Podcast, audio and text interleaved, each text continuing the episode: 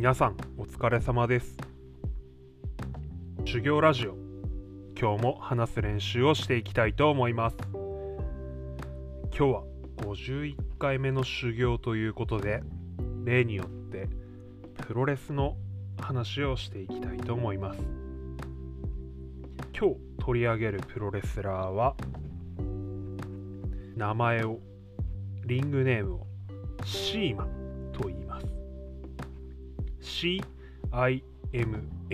でシーマです、えー、本名大島信彦と言います。マッチョドラゴンの藤波辰巳のお前平田だろじゃないですけど、まあ、大島信彦ってみんな知ってるんでですね。信彦とかあの昔ちょっとあのマイク欧州でありましたけど、まあ、すいませんそれは余談ですが。シーマ、えー、誕生日。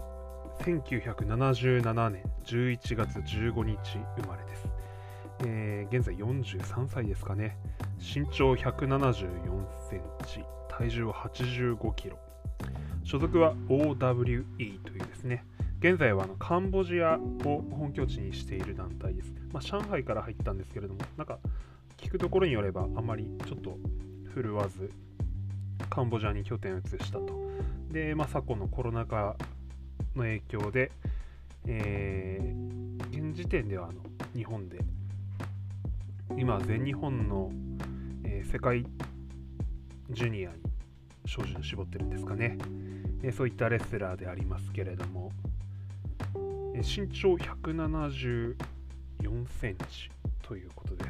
話しましたけれどやや小柄でありまして重心サンダーライガー選手らと同じ階級、いわゆるあのジュニアヘビーウェイト、100キロ以下のプロレスラーです。100キロ以下のプロレスラーでも85キロですから、まあ、さらに軽い方の部類ということになります。このシーマという選手ですけれども、私が紹介するにあたりまして、当然世界レベルのレスラーです。アメリカでは AEW、オールエリートレスリング、という団体でですね、な聞くところによれば、そのオールエリートレスリング、AEW はあの NFL の金持ちオーナーの親子が なんか始めたえー、プロレス団体らしいですけど、まだ歴史浅いんですけど、いわゆる業界最大手、えー、WWE ですね。トップ選手が年間契約金10億円というですね、あの夢のプロレス団体に、まあ、追い越せを追い抜けということで、まあ、アメリカで今展開しているプロレス団体ですね、えー、日本人の選手も多く参戦しています、えー、その AEW でありますとかあとは WWE のダークマッチにも昔出ていますね。あとはあの ROH、えー、あとはメキシコでも有名な選手ですね。シーマ選手というのは。レベルは当然世界レベルです。あのもっと言うと日本のレスラーのトップレベルの選手っていうのは基本的に世界レベルです。というのは日本のプロレスリングのレベルというのは非常に高いです。えー、ちょっと危なすぎるくらいですね。ちょっとあの話がすでに熱を帯びてしまって恐縮ですけれども、えー、なぜシーマ選手を今回お話ししようと思ったかと言いますと、まあ、三角定規の湯気さんがですね、前回の配信でですね、えコーラ、コーラとかっておっしゃってたので、コーラか、コーラねとかって思ってですね、コーラといえばシーマだな、みたいな感じで話すことに決めました。シーマ選手の何がコーラっていうところだと思うんですけれども、シーマ選手の入場曲、ミーガスタコーラ、スペイン語で多分コーラ好きですって言ってるんだと思いますけれども、まあ冒頭がですね、シーマ選手の I like コーラっていう叫びで始まっていく入場曲なんですけど、まあ大変かっこいい入場曲でですね、えー、もし聴いてみようかなっていう方は、ミーガスタコーラ、あるいはこうシーマ選手のシーマ入場曲とかで検索いただくとですね、あのー、まあ、ちょっと正規版は YouTube でないと思いますけれども、音源はあります。はい。えーまあ、シーマ選手の歴史からお話ししていきますと、その前に存在するある一人のレスラーから話していかなければいけません。そのレスラーの話もしますので若干時間がかかるかもしれませんがどうかお付き合いいただければと思います。ニコイチみたいな話になるので、えー、島選手のエピソードはんとそんなに喋れるかちょっとどうかというところでしょうね。喋っていきたいと思います、えー、島選手のに大きく影響を与えたレスラー。その名もウルティモ・ドラゴン、えー、究極流ですね。中の人はちなみに浅井さんという人です。その方があの1996年にメキシコにですね日本人のルチャドール養成学校を作りますルチャドールというのはスペイン語でプロレスラーのことですなんかルチャドールはプロレスかえー、あ、違う、ルチャリブレだな、プロレスラー。ルチャドールはプロレスラーのことですね。すいません、失礼しました。えー、この団体はですね、身長制限が一切ないということが大きな特徴でした。シーマ選手はそこの1期生でありまして、ちなみに13期生というのは今、新日本プロレスでバリバリのトップを張っている岡田和親という選手ですね。ちなみに岡田選手は190センチくらい身長あります。えー、このウルティモドラゴン選手が設立した登竜門。まずはウルティモドラゴン選手について話していきます。ウルティモドラゴンの中の浅井さんはですね、アントニオ猪木、えー、タイガーマスク、まあ、タイガーマスクの中の人、佐山悟ですね、に憧れ、新日本プロレスを受けます。多分1980年代の頃だと思いますね。えー、浅井さん、身長170センチ、交渉ですね。えー、もっともしかしたら小さいかもしれません。そこを178センチと書いて受験しますが、どう見てもその8センチの差は、まあ、あれだということでですね、まあ、あえなく不合格となります。ちなみにあの浅井選手というのは後にウルティモドラゴンに変身して、この人も世界レベルのレスラーです。えー、WWE でもチャンピオン取ってますので、えー、そのくらいのレスラーになるので、運動能力は折り紙付きです。ただ、新日本プロレスは不合格になるんです。というのは、えー、当時まだヘビー級しかなかったんですね。マッチョドラゴンの話で藤波辰巳選手のことを話しましたが、あの人がようやく、えー、まあ、軽量級のプロレスリングというのをこう活性化させてきましたけれども、藤波さんも言うても180センチくらいあるのでですね、意外と小さいながらも、プロレスラーとして小さいだけで、何て言うんだろう、まあ、我々から見ればまでかかったり同じくらいだったりっていうサイズ、身長のサイズではありますが、プロレスラーとしては小柄というだけで、やっぱり170センチを、まあ、大きいか小さいかというのは、ま、議論の余地が一般的にはあるんでしょうけれども、レスラーとしてはやはり小さいと。そういう理由でおそらく不合格となったものと思います。しかし、ウルティモドラゴン中の浅井さんは、つてをたどってですね、えー、新日本プロレスの山本小鉄さんというですね、まあ、鬼軍曹ですね、ヤマハブラザーズとかでおなじみの、まあ、すでにあの奇跡に入られておりますけれども、山本小鉄さんの内弟子となります。そして小鉄さんの仲介を経て、えー、メキシコで修行することになるんです。えー、ですので、浅井さんは、新日本プロレスは、えー、惜しくも不合格、悲しくも不合格でありましたけれども、メキシコで、いわゆるルチャリブレですね、えー、のレスリングスタイルのレスラーとして修行し開花していくわけです。帰国してユニバーサルプロレスだったと思いますけれどもそこで人気レスラーとなりマスク、えー、をかぶりですねウルティモドラゴンに変身します、まあ、その後、えー、スーパー J カップでありますとかえ WAR ですね。わあ、メガネスーパー。えー、いろんな新日本プロレスとかいろんな団体に出つつ、海を渡り、WWE に、WCW とかです。WCW か、最初は。に参戦して、えー、チャンピオンを取ると。クルーザー級、軽量級のチャンピオンにもなっています。ちなみにあの浅井さんの動きでですねこれ結構あのユニークだなと私は思ってるんですけれどもウルティモドラゴンというあのリングネームでアメリカでそのまま日本の名前、えー、レスラーネームリングネームそのままでプレ、えー、レスリングするわけですが必殺技がですね浅い DDT っていう名前なんですよ。本名じゃねえかとかと思うんですけどあのそこがこう絶妙に面白いんですけど浅い DDT っていうのはどういう技かと言いますと、まあ、ちょっと想像していただいてですねちょっと正確ではないかもしれませんが、えー、皆さんが立っているとして後ろに人が立っているとします。その人にですねこうこうそのままの体勢で右手を首に回してくださいその人。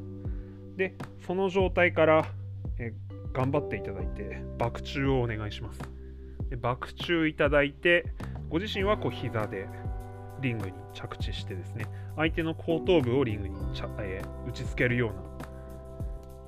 感じでバク宙していただければですね。それが浅い DDT という名前になります。まあ浅い DDT といえばもう世界で通用しますので多分私、すみません、海外行ったことないですけど、おお、浅い DDT とかっつって、アメリカではびっくりするんじゃないですかね。まあ、めっちゃ適当なこと言いましたけれども、まあ、その、えー、ウルティモドラゴンが設立した、えー、トーリウム。1999年に日本に上陸します。トーリウムジャパンと言います。ちなみにシーマ選手はもうメキシコでデビューしていますね、その頃には。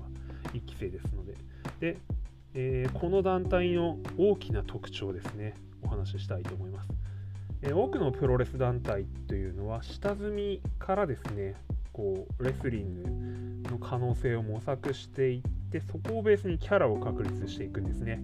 キャラギミックとも言いますけれども。例えば、えー、顔がいい選手で、え、あんまマスマイクっていうんですか。喋りが上手くなかったらプロレスリングがそれなりに上手かったらもうベビーフェイスですよね。で、あの、蝶野選手みたいにですね、顔がなんか若干悪そうな雰囲気が出てて、で口がすごい喋れて、で、ちゃんとこう、レスリングできる選手はヒール。あの、善玉と悪玉言いますけど、悪玉の方に回っていったりするんです。で、ところが、この登竜門ジャパンのプロレスラーというのは、もうデビューした頃からですね、まあ、レスラーの動きとしてはもちろんなんですけれども、全てこうギミック、こうキャラ立ちしてるんですね。えー、例えば、えー、お前は手足が長くて顔もいいから、えー、モデルギミックでやれとかですね。お前は髪が長くて足が速いから、ターザンのような動きをしろとかですね。えー、お前は名字が土井だから、土井といえばもう V9 時代のセカンド土井だろう。お前のリングネームはセカンド土井だとかですね。野球のユニフォームを着て試合をしろとかですね。もう、えー？みたいな感じですけど、まあ、そんなレスラーがどんどんどんどん出てきてですね。そして身長はあまり大きい選手はいない団体でした。ただ、とにかく速いです。あのスピーディーですね。あと、すごい立体的な動きをするレスラーが多かったなという印象ですね。ただあのこうメキシコのいわゆるルチャリブレ、えー、ジャンプしたり飛び跳ねたりするプロレスラーが多いという印象はですねこれはおそらくですねあのキャプテン翼のメキシコ代表のレスラーの影響かですねミルマスカラスの影響が多分かなり強いと思うんですね。フライングクロスボディアタックとかですね。実はあのメキシコっていうのはちゃんとこうグランドレスリングやったりですね関節技締め技をジャベと言いますけれどもそういうジャベというですねかなり独特なこう決め技がある文化を形成している、えー、プロレス圏なんですね。ちなみにあのルチャドール、えー、ルチャリベレ大衆芸能としてですね メキシコシティの無形文化遺産にされてるほどですね素晴らしいこうまさにこう、えー、地域というか根付いた文化です。あの私も前もちょっと喋りましたけれどもなんか日中そこらでこう例えばなんかタクシーのうんちゃんとか警察官とか、あの、なんていうんですか、タコス売ってるおっちゃんたちが夜になるとマスクかぶって試合始めるというですね。そういうなんとも素敵なこう国ですのでまあ本当いろんな多種多様なですねこう技あのいわゆる本当にこう凝り固まった技というよりはですねこう無限のこうば、えー、それぞれのバックボーンから生まれてくる多彩な技がありますので、えー、私は本当初めて見た時ですね。あももちろん私シーマ選手とか生で見ておるんですけれども。感激しましたね。こんなレスリングあるんだみたいな。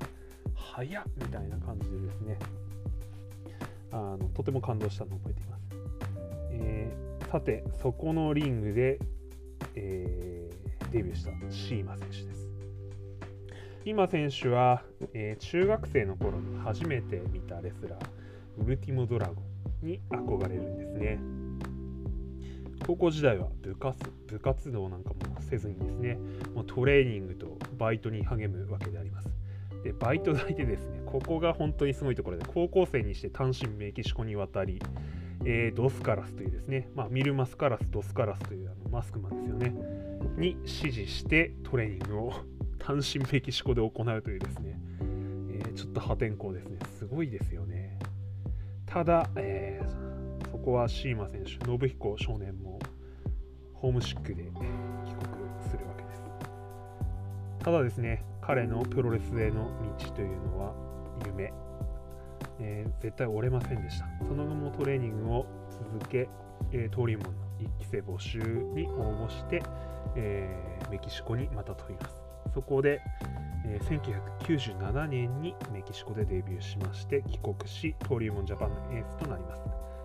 えー、もう団体の顔でしたね。2000年のスーパー J カップというですねこれはあの重心サンダー・ライガー選手という新日本プロレスの、あの有名な選手が、えー、提唱して始めた我々のこう軽い階級のジュニアヘビー級をもっと活性化させよう新日本とか全日本、えー、インディいわゆる地方団体ですね。道のくプロレスだって登竜門だって、えー、バトラーズだって関係ないじゃないかと。いいレスラーを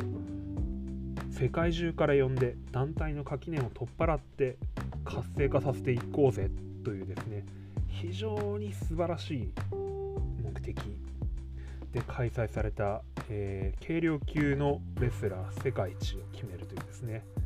トーナメントがあったんです。そこに2000年の第3回大会にシーマ選手は出場し準優勝します。決勝戦の相手はもちろん重心サンダー・ライガー選手でした。非常に素晴らしい試合を展開しここで彼は一気にスターダムに上がります、えー、当然その大会自体はもう過去にワイルド・ペガサスクリス・ベノワ、えー、WWE でヘビー級のチャンピオンになった人ですね。エディ・ゲレロ当時はブラック・タイガー、えー、この人もルチャ・リブレにベースを持つ人ですが WWE でその後ヘビー級のチャンピオンになっています。あとディーン・マレンコでありますとか。えー、あと今 AEW にいる Y2J クリス・ジェリコか。クリス・ジェリコも、えー、参戦したりしていてですねその選手たちが卒業していた大会ですから当然世界から見られているわけで、えー、本当に歴史ある伝統ある大会で準優勝しどんどんスターダムに上がっていきます。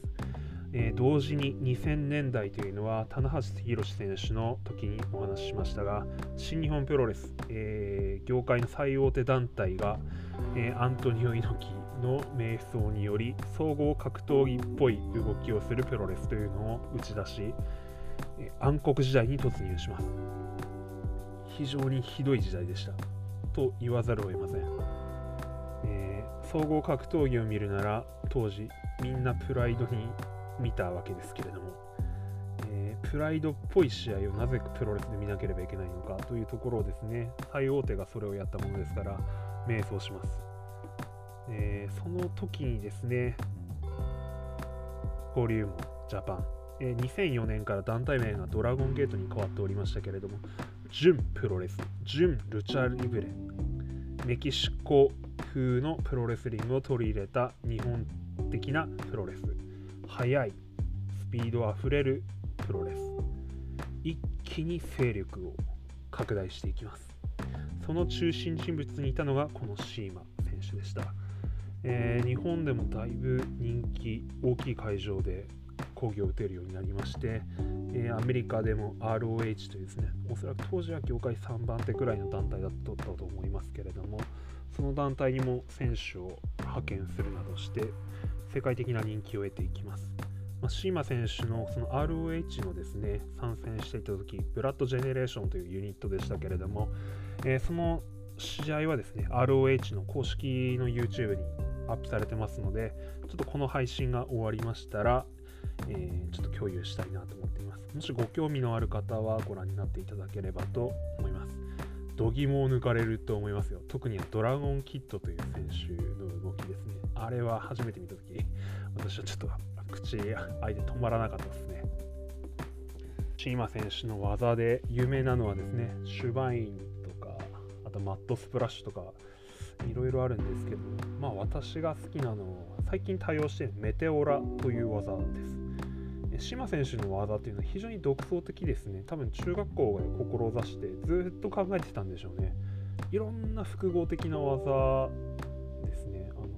あの、雨固めのフォーム入りながらブレーンバスターしてですねこう2人に一気に攻撃するとかですねこう背中に膝当てて倒れ込むとか、スーパードロールっていう技ですけどいろんな技あるんで、まあ、メテオラもかなり特殊です、まあ、メテオラをちょっと説明させていただくと、えー、皆さん仰向けに寝てください。皆さんの対角線上にですね対角線というか、まあ、正面ですね、まあ、正面に、えー、リングのコーナー要する隅っこがあります。その柱の上、まあ、大体2メートルかそのくらいですかね。その上からですねシーバー選手がジャンプして正座する格好で飛び降りてきます。それで、えー、あなたの顔面というかですね肩口に乗っかってくるんですね。どどうですかね。私はすげえ怖いんですけどあのこれがメテオラという技です飛び技なんですけど、えー、初めて見た時は正気かと思ったんですけど。あと他にもこうコースト2コーストとかですね、大陸横断ですけどあのなんかリングを端から端までジャンプしてドロップキックしたりですね、まあ、すごい技がいっぱいあるんですね。シーマ選手の、えー、モットーは心臓がバクバクするプロレスです、えー、非常にかっこいいプロレスラーとして私の中に心の中に残っています。古くは、えー、ウルティモドラゴン中野浅井さんが新日本プロレス合格できなかったことによって、えー、いわゆる日本のプロレスの本流日本プロレス力道山、えー、全日本プロレスジャイアント馬場さん新日本プロレス猪木その系譜から外れた団体独自の団体そして何より低身長の人にチャンスを与えた団体。この団体から世界に飛び立ったレスラー、えー、シーマ選手というのはそういう選手ですただその人の前にもウルティモドラゴンだったりやはり中心サンダーライガー選手であったり、えー、やはり目立つアイコンとなる選手との関わりを持って世界に飛び立っているんですねそういう意味でのシーマ選手というのは私の中で非常にこう大切にしているレスラーの一人であります。あと、この団体のレスラーはですね、出身のレスラーは喋れるんですよ。マイクがとにかくうまくてですね、ベラッベラ喋るんですね。あのプロレスラーっていうのはですね、顔も良くてプロレスもうまいけど喋れないとかですね、いう人多いんですよ。顔悪くてプロレス下手なのに喋れるとかですね。なぜこうアンバランスなんだとかって思うんですけど、このプロレス団体、ドラゴンゲートの選手はみんな喋れますね、基本的には。シーマ選手はとにかく喋れて、下手したらこう15分くらい喋ってたりしますからね。えー、まあ、そういうのを見ながらですね、あの新しい基軸のプロレスというのを日本に提示した、えー、定着させたレスラーなんだろうと思います。あとはあのブラッドジェネレーションというですね、非常にユニットもかっこよくてですね、本当ユニット同士の構想っていうのがいろんなユニットがあってですね。あのドラゴンゲートトリモンジャパンというのは大変面白かったですね。あの毎回喧嘩してるんですよね。どこかとどこかが。であの喧嘩しすぎてあげくどこかとどこかこのチーム組んだりしてですね。あの面白かったです。あとは壁ジュラ戦ですかね。メキシコのそのルチャリブレで有名なんですけど髪の毛と仮面をかけて戦ったり髪の毛と髪の毛をかけて戦ったりあるいは仮面と仮面とかですね。そういうあの面白い講義をする団体でした。貴重品コントラ貴重品とかですね。お互いのパスポートをかけて戦うとかですね。ああとはなんだスカジャンコントラスカジャンですかね。あのこうユニットの、まあ、トレードマークとしてスカジャンを着ているチーム、えー、T2P T2P じゃねえな M2K か。M2K っていうユニットがあったんですけど。まああのそこでスカジャンかけて戦ったりですね。あと横スカコンあ望月コントラ望月とかですね。名字をかけて戦うとかですね。負けたら解明なんですけど、まあ、そういう面白い戦い方があったりしてですね。非常に楽しませていただいた団体だったなと思っています。シーマ選手ももう40歳になり40歳を超えですね。多分おそらくこの人はもうプロレスに命魂売ってるのでと長くやるんじゃないかなという思いもありますがいずれあのプロレスラー飛ぶ選手は本当に膝悪いのでですね。あと島選手首もちょっと悪いので、まあ、もはやこれからは体も大事にしていただいてですね、え OWE、え今はカンボジアですがアジアに今度はプロレスを広めていってほしいなと思います。バクバクするプロレスまだまだ見たいなというところですね。何分喋った。やべ26分7分も喋ってます。すいません長くなりましたがこれで終わりたいと思います。ほら飲みたいですね。今日も聞いてくださった方おられましたらどうもありがとうございました。失礼します。